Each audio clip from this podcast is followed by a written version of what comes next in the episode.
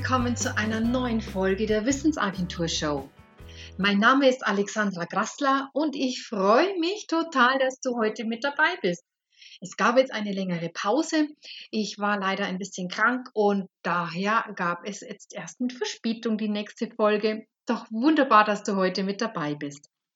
Wir haben heute auch schon die 49. Folge. Das bedeutet, nächstes Mal gibt es ein kleines Jubiläum. Juhu!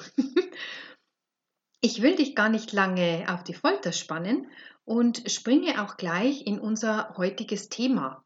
Wie du am Titel der Folge Selbstbewusst bedürftig sein, dich vielleicht auch schon gefragt hast, ob das nicht ein bisschen ein Paradox ist. Und genau darüber wollen wir heute reden.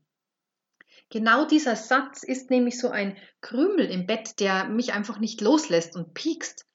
Und dieser Gedanke macht auch etwas mit mir und er stellt bisher Gedachtes auf den Kopf. Denn dieses Bedürftigsein, um das es heute geht, ist für mich ein eigentlich ziemlich negativ besetztes Wort. Wenn ich mich bedürftig fühle, empfinde ich mich als klein, hilflos und schwach es hat etwas von einem Opferdasein. Und diese Hilflosigkeit, gepaart mit Scham und dem sich nicht trauen, um etwas zu bitten, das kann uns in Sekundenschnelle in unsere Kinderseele zurückkatapultieren. Zu oft haben wir als Kind auf eine Bitte ein Nein gehört und Ablehnung in verschiedenster Form erfahren. Und je nach Häufigkeit und Intensität dieser Zurückweisung haben wir eine Strategie entwickelt, mit der wir im Rest unseres Lebens mit unseren Bedürfnissen umgehen. Dazu noch eine Anmerkung, dass es zu einem ganz großen Teil tatsächlich von unserer Genstruktur abhängt, wie wir mit Stress und negativen Erlebnissen umgehen können, dem sogenannten Resilienzfaktor.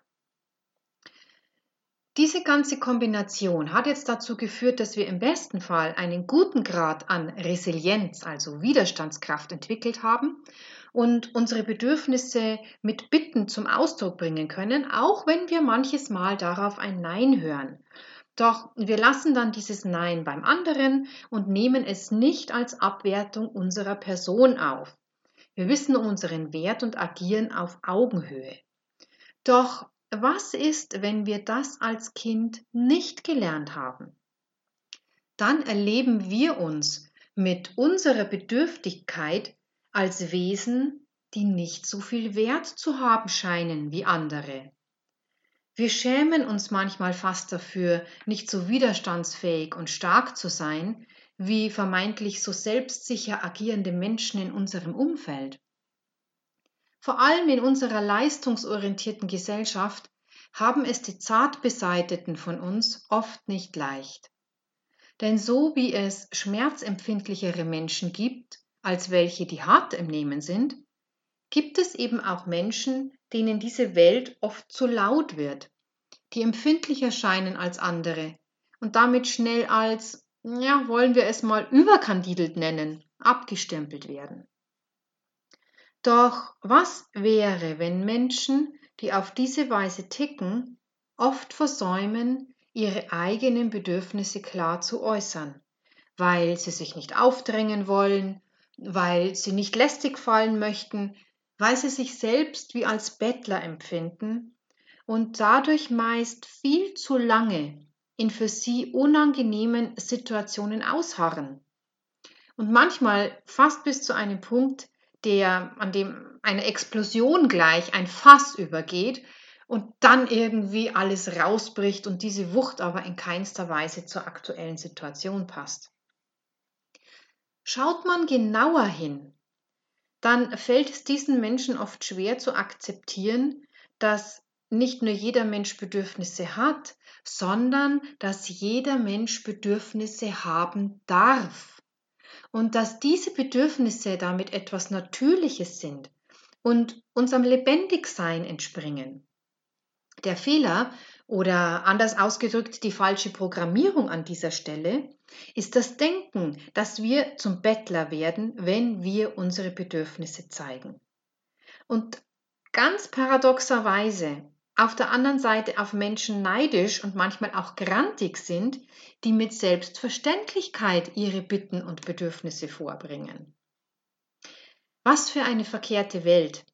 Denn wenn wir auf die andere Seite des Neides schauen, dann finden wir dort häufig Traurigkeit und Wut auf uns selbst, weil wir uns etwas versagen, weil wir denken, wir dürfen nichts wollen. Und noch genauer hingesehen kann genau hier die Auflösung dieses Knotens liegen. Denn zuallererst ist es unsere Aufgabe, unseren Bedürfnissen Beachtung zu schenken und sie als etwas zu nehmen, das unser Menschsein ausmacht. Unsere Bedürfnisse zu achten und uns um ihre Erfüllung zu kümmern.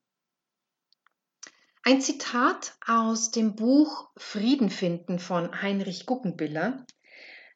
Wenn ich meine Bedürfnisse erkenne und zu ihnen stehe, kann ich selbstbewusst bedürftig sein. Nochmal zum ganz bewusst aufnehmen. Wenn ich meine Bedürfnisse erkenne und zu ihnen stehe, kann ich selbstbewusst bedürftig sein. In diesem Satz sind zwei Schritte enthalten, die uns stets begleiten sollten. Erstens, unsere Bedürfnisse erkennen. Das bedeutet, wach sein dafür, was in uns passiert.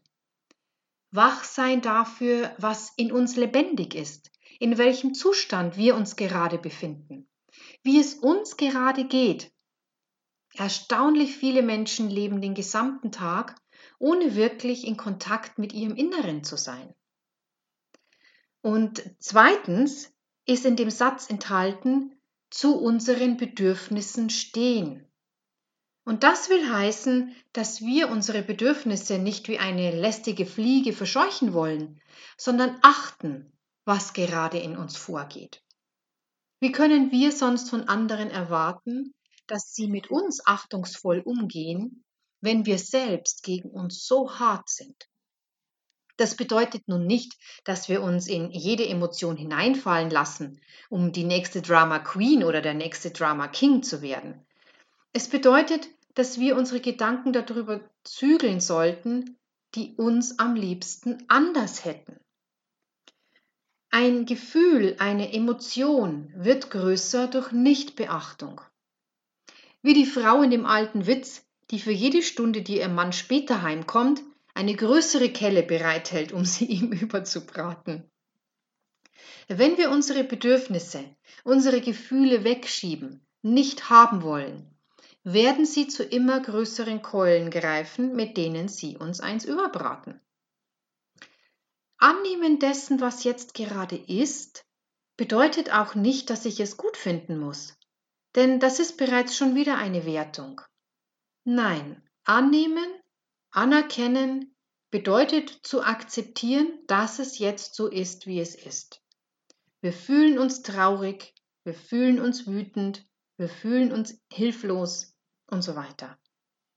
Wir haben jetzt in diesem Moment verschiedenste Bedürfnisse. Es geht im ersten Schritt auch nicht darum, diese sofort zu befriedigen, sondern einfach anzunehmen da sein zu lassen, den Widerstand dagegen aufgeben, ruhig sein, annehmen. Damit nehmen wir uns selbst an, jedes Mal, mit jedem dieser kleinen Gedanken. Alles darf sein, wie es eben jetzt gerade ist. Und dann können wir auch immer öfter selbstbewusst bedürftig sein und unsere Bitten äußern. Damit haben wir das Ende der heutigen Podcast-Episode der Wissensagentur Show erreicht. Mich würde total interessieren, was dir zu diesem Thema heute durch den Kopf geht. Vielleicht hast du ja Lust, mir eine E-Mail zu schreiben an info@wissensagentur.net.